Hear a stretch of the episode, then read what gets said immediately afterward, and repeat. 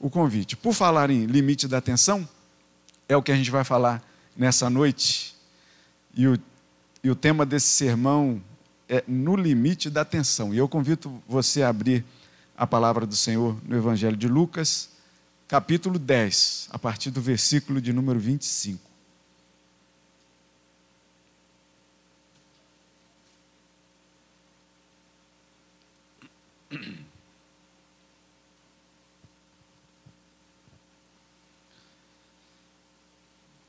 Vamos orar ao Senhor mais uma vez. Senhor, nosso Deus, amado e bendito Pai, nós damos graças ao Senhor pela oportunidade que temos de ter a palavra do Senhor aberta, de ter a liberdade de lê-la, mas acima de tudo, Pai, que nós tenhamos um compromisso maravilhoso de ouvir do Senhor todos os dias da nossa vida. Continua falando conosco, Senhor, através da tua palavra. E faz isso e a gente só pode entender e consegue entender se o Espírito Santo do Senhor agir em nós. E é por isso que pedimos que nessa hora, inclusive, a iluminação do Santo Espírito do Senhor esteja sobre cada um de nós, sobre os nossos corações, sobre as nossas mentes, sobre as nossas vidas, para entendermos o que o Senhor tem a dizer para nós desde a leitura da Sua palavra. Assim nós oramos em nome de Cristo. Amém. A partir do versículo de número 25 do Evangelho de Lucas, capítulo 10, até o versículo de número 37. E nós vamos fazer essa leitura de forma alternada, porque é bom ouvir vocês também lendo e falando a palavra de Deus, e acho que isso memoriza mais, né, quando a gente fala. Então eu lerei os versículos ímpares, a igreja os versículos pares, e o último a gente lê junto. Diz assim a palavra do Senhor. E eis que certo homem, intérprete da lei, se levantou com o intuito de pôr Jesus à prova e disse-lhe: Mestre, que farei para herdar a vida eterna?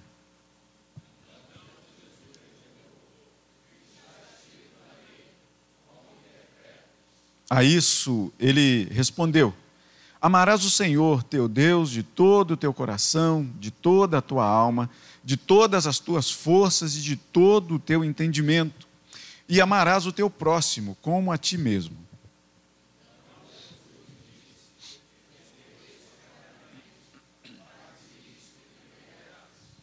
Ele, porém, querendo justificar-se, perguntou a Jesus: Quem é o meu próximo?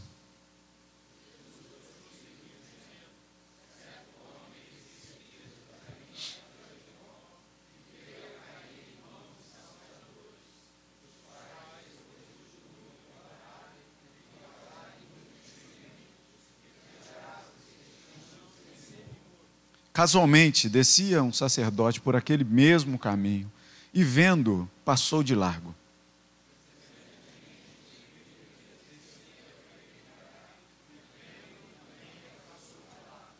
Certo samaritano que seguiu seu caminho, passou-lhe perto e, vendo, compadeceu-se dele.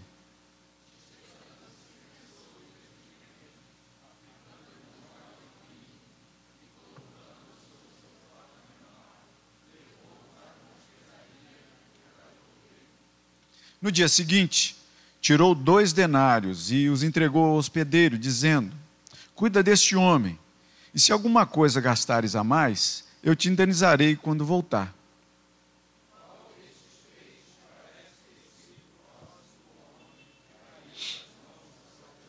Juntos, respondeu-lhe o intérprete da lei: O que usou de misericórdia para com ele? Então lhe disse: Vai e procede tu de igual modo. Louvado seja o nome do Senhor. Por que, que eu digo que a gente vai trabalhar aqui com esse texto no limite da tensão? Porque algumas tensões elas nos acompanham dia a dia. Tensões de várias formas. Algumas elas se apresentam, outras não se apresentam, algumas delas são declaradas, outras são íntimas. Algumas são relação, com relação a relacionamentos uns com os outros. Outras tensões são relacionamentos com o nosso próprio eu, com o nosso interior. Mas cada um tem a sua tensão, cada um tem os seus desafios, cada um tem as suas dificuldades. O fato é que o texto que nós é, trazemos aqui nessa noite fala de um pouco desse limite de tensão e a gente vai entender do porquê que essa história que Jesus contou para esse intérprete da lei, do porquê que ela tem essa, essa tensão, não é som, somente uma história de alguém fazendo um bem e dois não se importando com isso. É muito mais do que isso. Tensões, a, a vida do Senhor Jesus, ela, ela foi cercada de muitas tensões, o tempo todo. E, logicamente, muito maiores do que as nossas tensões, eu não tenho dúvida disso. Espero que você também não tenha. Apesar de nós não termos convivido com Jesus, como seus discípulos conviveram com ele, e você pode perceber que como essa tensão era, era espalhada por quem queria seguir e servir Jesus. Se você se lembrar, por exemplo, do episódio de, de Pedro, quando é, é, o Senhor Jesus foi preso e Pedro então foi perguntado e foi apontado como um que andava com Jesus. E aí Jesus então, naquela famosa passagem, Pedro, na verdade, naquela famosa passagem, nega o Senhor Jesus três vezes com medo da morte, tensões que cercam a nossa vida. E aí a, a, eu não tenho dúvida nenhuma de que a, o Senhor Jesus ele enfrentava tensões muito grandes na vida dele. E a gente chega nesse texto, a partir do versículo 25, que o intérprete da lei pergunta a Jesus sobre a vida eterna. E o Senhor Jesus vai e pergunta para ele o que, que ele teria a dizer sobre isso. Porque se ele era um intérprete da lei, ele conhecia muito bem a lei. E o que a gente está falando de lei, a gente está falando lá do Pentateuco, os primeiros cinco livros da Bíblia, que eram extremamente considerados por aquele povo. O intérprete da lei, ele conhecia de cor e salteado os livros, os escritos, os ensinamentos que ali tinha. Então, se alguém tinha alguma dúvida, queria aprender mais, ia se sentar junto com o intérprete da lei. Quando a gente quer aprender mais de Cristo Jesus, se a palavra é pregada, onde é que a gente procura? Na própria palavra e aqui na igreja, não é isso? Que aqui espera-se que dos púlpitos das igrejas cristãs, ou seja, de, das igrejas de Cristo Jesus, espera-se que dali fale da palavra de Deus. Então, quer aprender mais, esteja junto de uma igreja que fale de Jesus Cristo. E aí você vai aprendendo mais e mais sobre a lei, sobre o Evangelho, sobre a graça de Cristo Jesus. E o Senhor Jesus então pergunta para aquele homem: o que está escrito na lei que você tão bem conhece? E como você interpreta isso? E aí ele, ele vai e responde é, para o Senhor Jesus justamente as palavras da lei. Ele diz: Amarás o Senhor de todo o teu coração, de toda a tua alma, de todas as tuas forças, de todo o teu entendimento, e amarás o teu próximo como a ti mesmo. O Senhor Jesus vai e responde para ele: Você respondeu bem, corretamente. Então faça isso que você acabou de declamar aqui, faça isso e está tudo bem. A conversa poderia ter terminado ali. E aí o texto continua, porque o intérprete da lei, ele faz uma segunda pergunta. Mas quem é o meu próximo? E aqui começa a ter a primeira das tensões. Porque veja bem, quem chegou para conversar com Jesus foi um intérprete da lei, que conhecia a lei. O que nós queremos começar a falar nessa noite aqui é que muitas vezes conhecer, saber a palavra de cor, muitas vezes não é viver essa palavra. Essa é uma tensão que a gente tem que quebrar. Não somente conhecer de cor, mas viver a palavra. Porque o homem poderia muito bem ter ter entendido a questão de faz isso e você vai viver bem. Mas não, ele pergunta: mas quem é o meu próximo? Ele tinha acabado de dizer que uma das partes da lei dizia: você deve amar o seu próximo como você se ama. Mas ele falava isso de boca para fora. Tanto que ele aprofunda mais a questão perguntando: mas quem é o meu próximo? Essa questão de perguntar sobre vida eterna, que fez lá no início, isso tudo começou com essa pergunta: O que farei para herdar a vida eterna? Não é a primeira vez na palavra que a gente vai é, ver Jesus recebendo uma pergunta como essa. Em Marcos capítulo 10 e Lucas capítulo 18 vai falar sobre a história de um jovem rico. Né? Em Marcos a gente ainda vai chegar lá nele. A gente passou hoje, começou hoje o capítulo, o capítulo 6, é, pelas manhãs, né? que é uma dinâmica que a gente está fazendo. Se você não conhece essa dinâmica, durante as nossas manhãs a gente está passando pelo Evangelho de Marcos todinho. Mais um livro que a gente está caminhando nele. E o jovem rico também perguntou para Jesus: o que, que eu faço para herdar a vida eterna? E o Senhor Jesus pede novamente para aquele jovem dizer: é, o que, que você faz da sua vida? Ele fala assim: não, eu tenho observado essa, a, a lei desde a minha mocidade. E aí Jesus vai e diz para ele: então, olha só, pega tudo que você tem, vende, distribui entre os pobres e vem e me segue. Ou seja, mais uma atenção. Querer saber das coisas, querer saber como alcançar a vida eterna, querer saber o caminho da vida eterna, é uma teoria muito boa, muito tranquila, muito maravilhosa. Viver, a gente vive no limite da atenção. Porque quando a gente decide por viver a vida de acordo com a vontade de Deus, prepare-se para atenção. Prepare-se. Porque não é uma caminhada fácil. E a gente vai ver aqui, logo a seguir. Quando aquele homem pergunta: quem é esse próximo de quem eu acabo de dizer que eu devo amá-lo? Jesus vai e começa a contar uma história. E aí, quando eu estava lendo aqui, aqui do meu lado, até eu escrevi aqui: Sermão de Dona Zilda. Não é Dona Zilda da nossa irmã aqui, não. É minha mãe.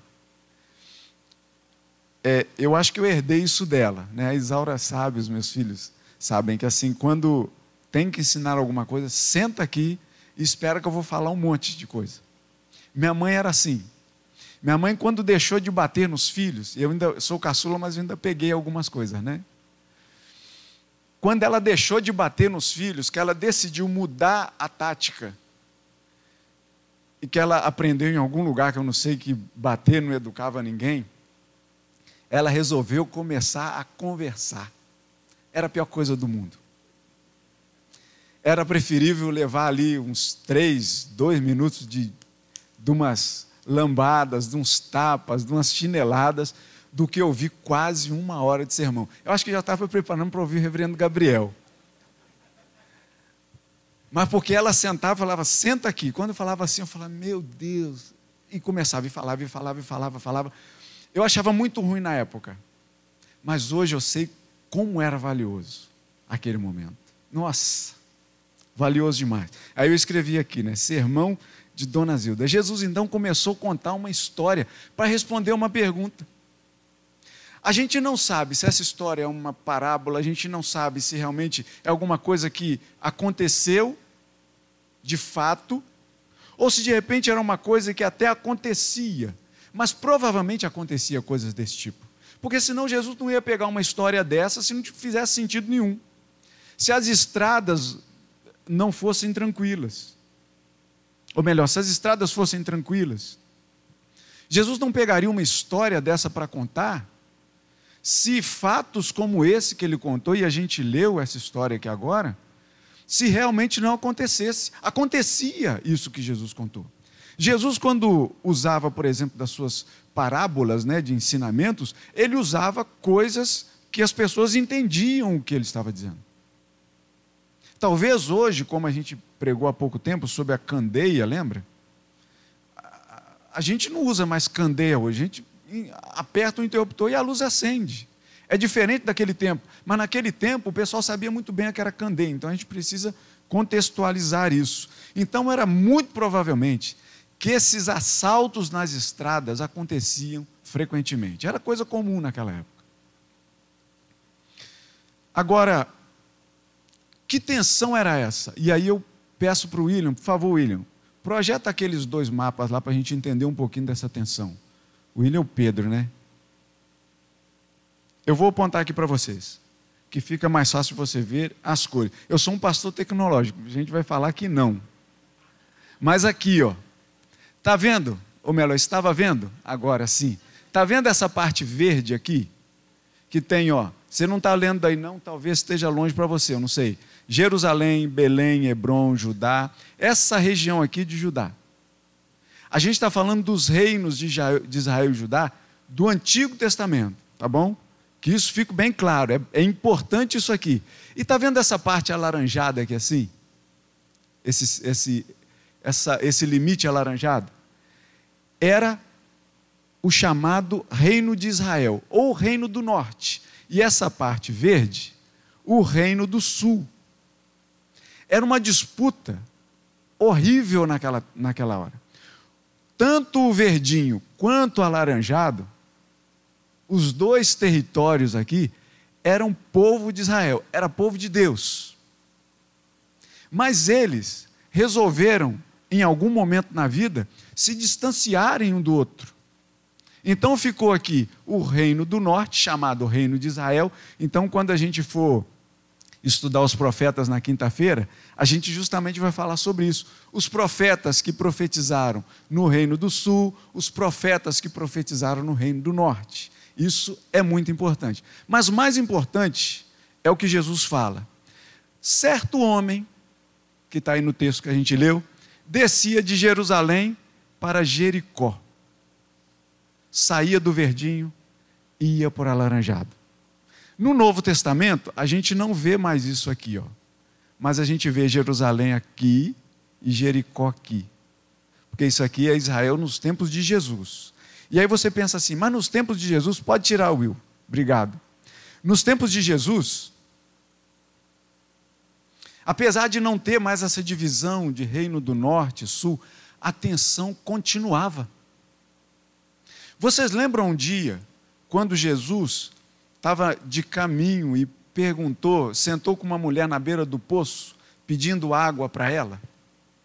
Uma mulher samaritana.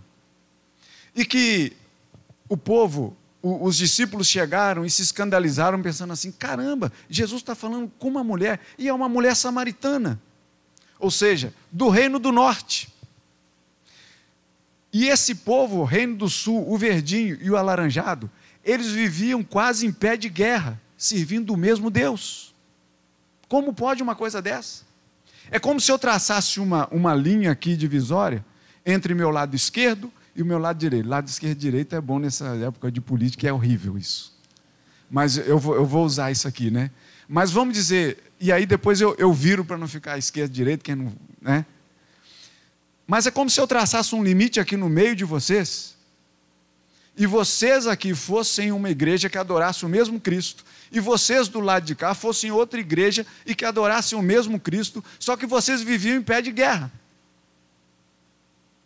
O Bertino não falaria com o presbítero Ivo, por exemplo, porque um está de um lado, outro está do outro. Isso não é uma tensão? Isso acontecia com o povo de Deus lá no passado. E aí, quando Jesus chega, você fala assim: está tudo resolvido, não está tudo resolvido nada. Jesus foi pedir água para uma mulher samaritana. E o texto muito bem nos explica lá, abre um parêntese e diz assim: porque os, os, discípulos se escandalizavam que Jesus estava falando com ela e era samaritana, porque os judeus não se davam com os samaritanos. Olha que coisa horrível. Que coisa sem noção.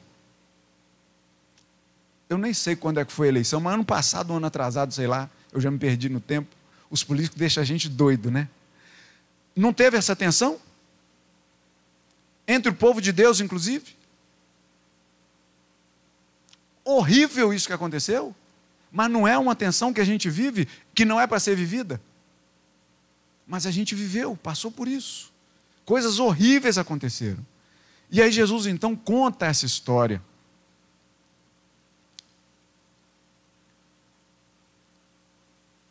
E eu digo para vocês que no limite da atenção, Cristo nos apresenta uma árdua tarefa: a de ir além das palavras. Porque você pode perceber que aquele intérprete da lei, ele sabia de cor as palavras. O que estava na lei, ele sabia declamar. Tudo que estava ali na lei. Mas viver, não. Porque os judeus não se davam com os samaritanos. E aí Jesus usa justamente, ali no desenho, você pode perceber, quando eu apontei Jerusalém e Jericó. Pode colocar aí de novo, William, por favor? Jerusalém e Jericó. Olha onde Jerusalém está e olha onde Jericó está. No limite da atenção. Quando Jesus fala que um homem, certo homem, caminhava daqui para lá, você está dizendo, Jesus estava dizendo assim: olha, pode tirar o William, por favor. Está dizendo assim: olha, ele está cruzando uma barreira que não é muito bom ser cruzada. Então, saber ali das, das, das palavras Jesus diz que é muito mais importante não somente saber, mas viver essa palavra. Jesus conta essa história para fazer o cruzamento da resposta do homem e o não saber o que fazer com essas palavras. As palavras daquele homem e aquele homem não saber o que fazer com elas. O homem sabia que na palavra dizia que era para amar o seu próximo. Mas aquele homem não sabia quem era o seu próximo. Sabia dizer as palavras, mas não sabia o que fazer com essas palavras. Isso é muito ruim. Isso é muito ruim quando a gente tem a palavra de Deus, toda ela na nossa cabeça, mas não tem ela no nosso coração. E pior ainda, que quando a gente não tem no nosso coração, a gente não tem no nosso modo de vida a gente não coloca ela em prática. Vocês já ouviram? Isso é, é muito ruim também de se ouvir, dizendo assim: olha, Fulano ou Fulana é da igreja, mas olha o comportamento. Já perceberam isso? Como é ruim ouvir isso? Bom seria é você ouvir de você alguma coisa desse tipo. Faz desse jeito, é porque é da igreja. Faz essa coisa desse jeito bom, é porque é da igreja. Faz diferente, é porque é da igreja. Ir além das palavras. Mateus, no capítulo 7, Jesus vai dizer também, e Mateus registra isso, que é cautelai-vos dos falsos profetas, que se apresentam disfarçados em ovelhas, mas por dentro são lobos roubadores. E Jesus vai completar dizendo: Nem todo o que diz Senhor, Senhor, entrará no reino dos céus. Dizer que se ama a Deus está muito aquém de provar em atos que se ama a Deus. Falar que se ama a Deus, muitas vezes é muito fácil. Viver amando a Deus é o limite da atenção. É onde a gente tem que ultrapassar essa barreira. É onde a gente tem que saber que muita gente pensa de determinada forma que nós vamos pensar diferentes, por mais que muitas vezes nós sejamos taxados de tolos, de radicais. Mas importa antes obedecer a Deus do que ao mundo. Não é assim que a palavra nos diz? Que importa antes obedecer a Deus?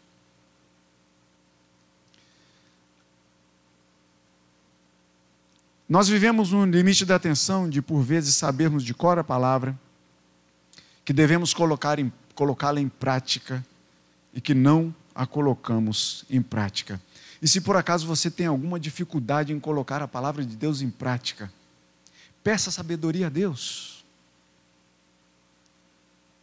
No livro de Tiago vai nos dizer, no capítulo 1, abrindo logo o, livro de Tiago, vai dizer no versículo 5: se você tem dificuldade com alguma coisa, se você precisa de sabedoria, peça a Deus que Ele te dá de graça.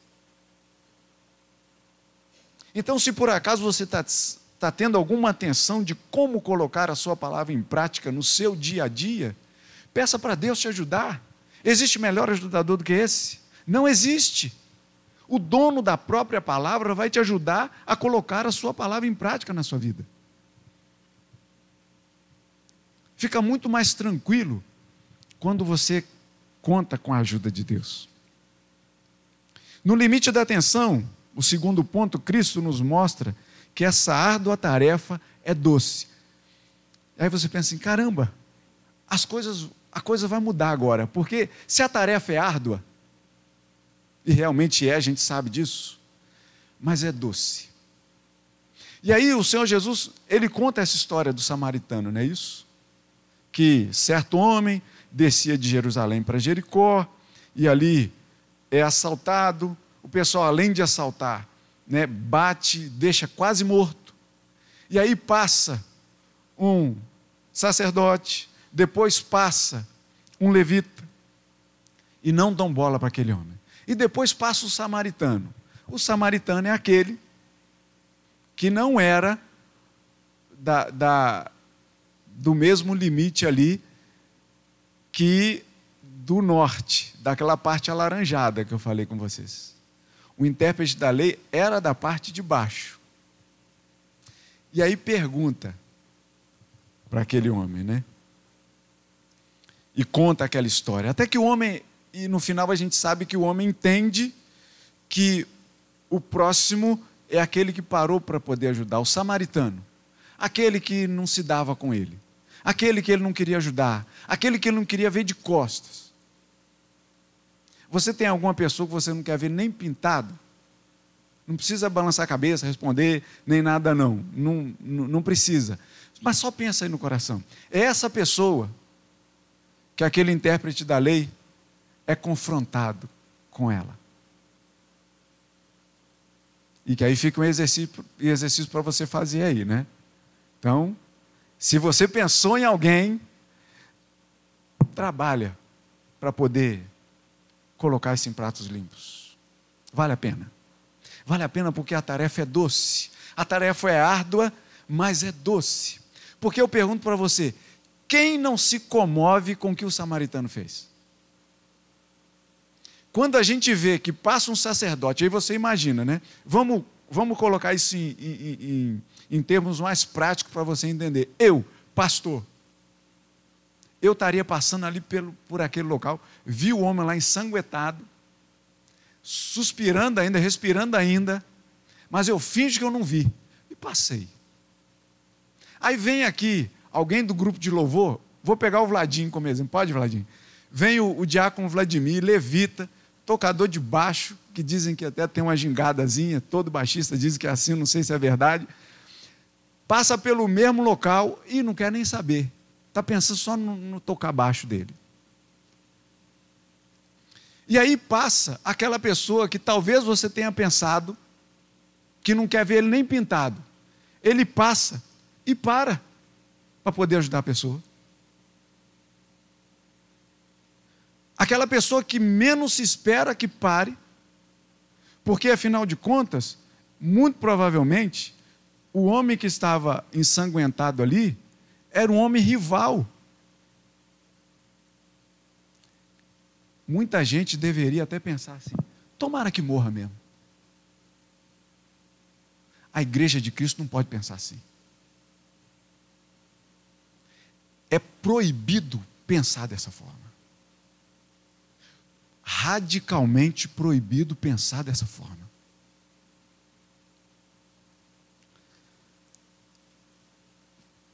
Aí você pensa assim: caramba, é difícil. eu quero ser como um samaritano, mas é difícil.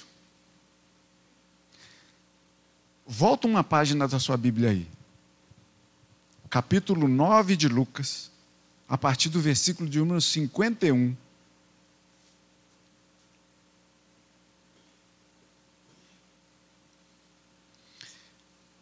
Jesus estava querendo ir para Jerusalém. Só que para ir para Jerusalém, ele tinha que, eles tinham que passar, ele e os seus discípulos, eles tinham que passar por uma cidade do lado alaranjado. Lembram? Lá daquela parte de cima? Quando uma vila que ele ia passar, lá da parte de cima, do lado alaranjado, quando o pessoal daquela cidade ficou sabendo que era o pessoal da parte de baixo, da parte verdinha, que ia passar por lá, ele falou assim: não, aqui não. E aí viram dois discípulos de Jesus. Um dos dois mais chegados de Jesus, Tiago e João, irmãos. Eles viram para Jesus e falam assim: Jesus, não estão querendo deixar o senhor ficar aqui nessa vila de Samaria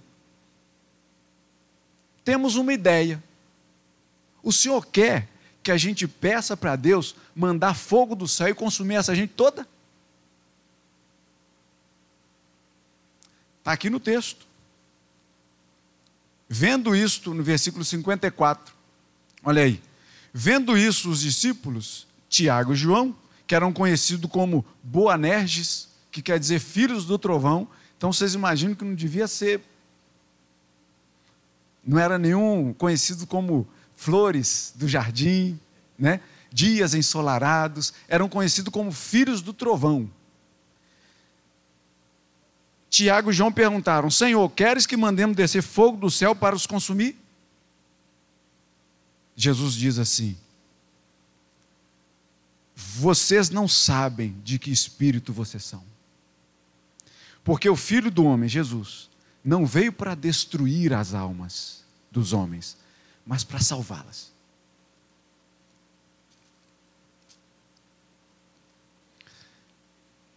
É difícil, mas é doce. Procura fazer esse exercício para ver se não é gostoso. Procura pegar alguma coisa que de repente trava o seu coração com relação a alguém, tenta colocar um azeite nisso. Tenta casar as engrenagens melhor.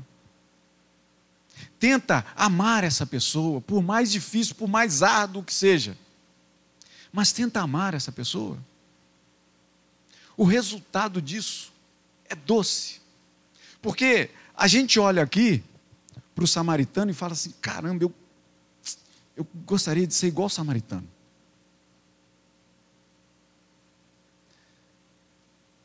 Mas vocês percebem que a gente está falando dali de um limite territorial de tensão?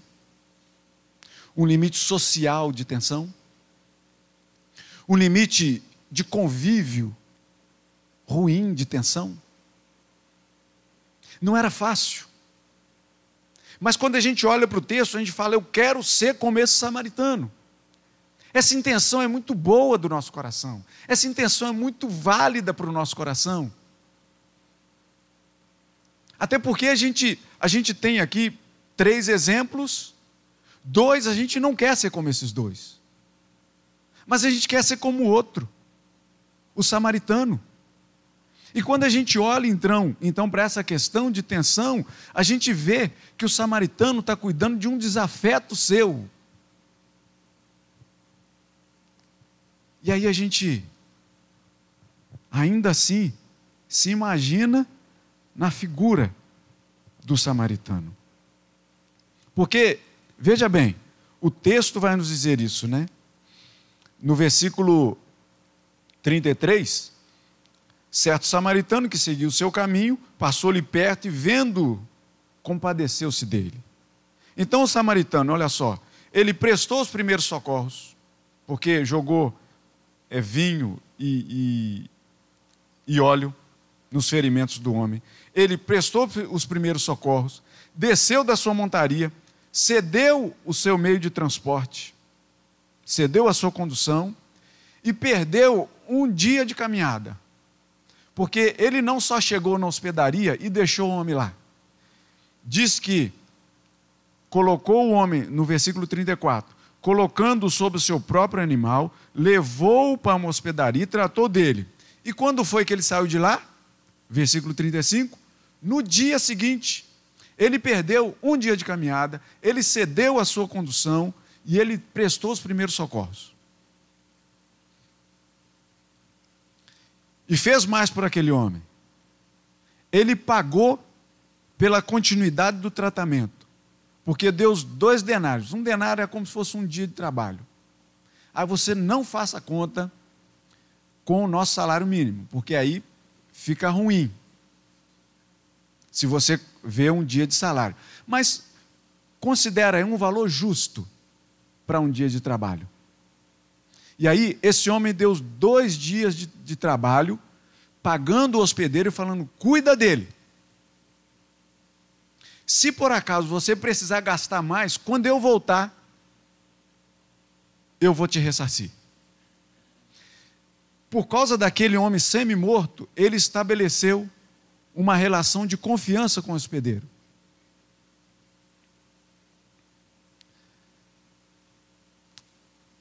Agora é que vem uma questão que é muito importante para a gente.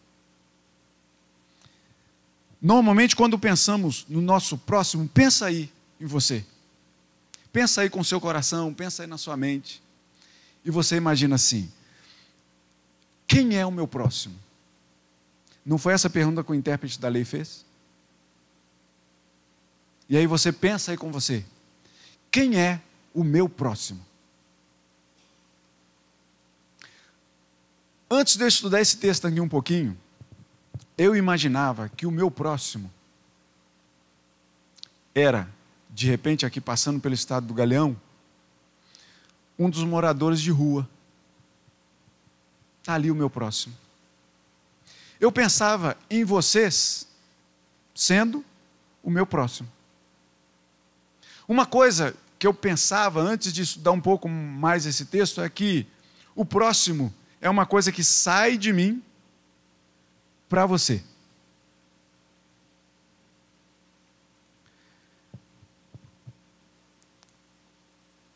Quando eu pergunto para você, quem era o próximo do samaritano?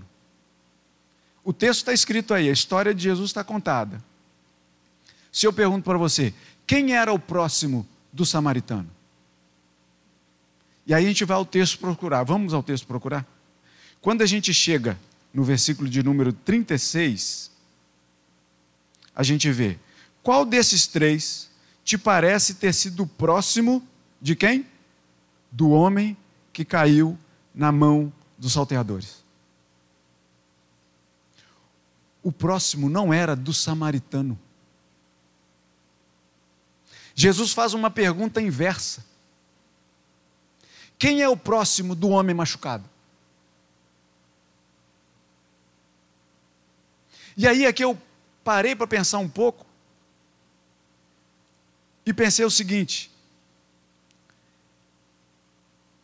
as pessoas têm que me considerar o próximo delas. Tente entender. Talvez seja um pouco confuso, mas veja bem. As pessoas é que têm de dizer que eu sou próximo delas. Não sou eu que intitulo os meus próximos. Eu que tenho que receber esse título das pessoas. As pessoas é que têm que ver nas minhas ações e dizer para mim: você é o meu próximo. Porque o texto não diz que o próximo do samaritano era o homem que estava caído machucado. Jesus pergunta claramente: quem é, quem parece ter sido próximo do homem que estava machucado? Quando aquele homem então recobrasse as suas forças, é este homem que tem que olhar para o samaritano e dizer: Você é o meu próximo. Esse título vem para a gente, não sai da gente. Conseguiram entender? Porque veja bem, quando nós falamos dessa tarefa no, num plano terreno, a gente está falando do cuidado um pelo outro. Mas veja bem, coloque-se nessa história. Coloque você inserido na história que Jesus contou. Talvez você, como eu disse anteriormente, você gostaria de ser o samaritano, não é isso? Para você ficar bem conhecido, para você ficar bem conhecido como aquela pessoa que faz o bem. A palavra vai dizer o seguinte: olha só, não faça a coisa para se mostrar, faça. Se a pessoa não te reconhecer, continue fazendo. Ame incondicionalmente. Mas coloque-se nessa história não como o samaritano. Coloque-se nessa história como homem machucado, como uma mulher semi-morta. Coloque-se nessa história como você tendo sido apedrejado, roubado. Coloque-se nessa história como você estando deitado no canto lá da, da estrada, quase morto. Seja você essa pessoa. E aí você pode pensar assim, mas talvez seja difícil pensar nisso porque porque eu, eu nunca passei por uma situação dessa.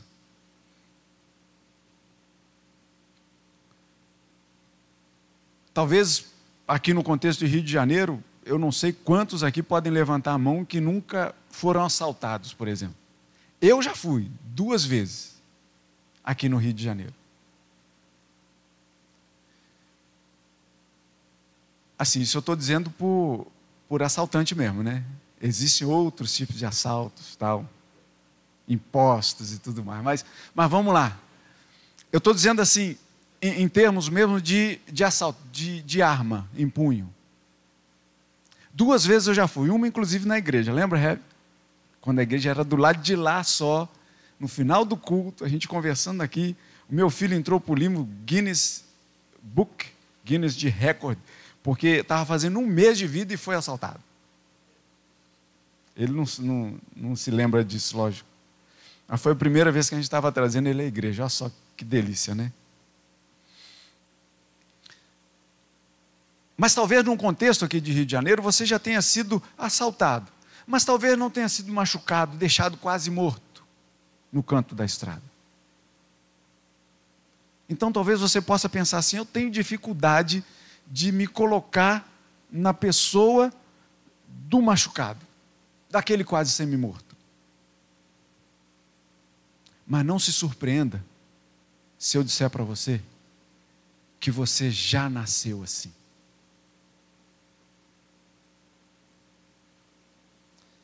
que você já nasceu quase morto. Que você já nasceu todo machucado.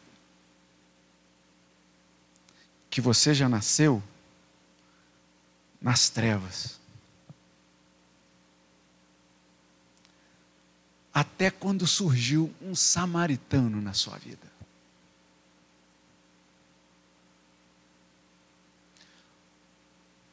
um supremo samaritano, um supremo ajudador, que Paulo vai dizer aos Efésios que o nosso Senhor Jesus é quem nos encontrou mortos nos nossos delitos e pecados e nos deu vida.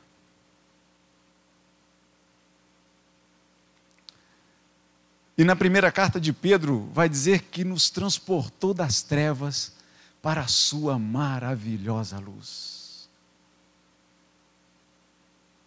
Nós já nascemos semi-mortos. Nós já nascemos largados na beira da estrada. Mas o supremo samaritano, Cristo Jesus, ele parou. Ele cuidou das suas feridas. Ele ofereceu os seus ombros. A gente não cantou aqui hoje de manhã que deixa as 99 ovelhas no curral e vai atrás da que se machucou, da que se perdeu? O Senhor Jesus é esse samaritano que para, que cuida, que carrega e que pagou um preço que vale muito mais do que dois dias de trabalho. A resposta para aquele homem, porque essa história toda originou-se de uma pergunta: O que eu farei para herdar a vida eterna? E quem é o meu próximo? O meu próximo é o Senhor Jesus. Foi esse próximo que parou para mim.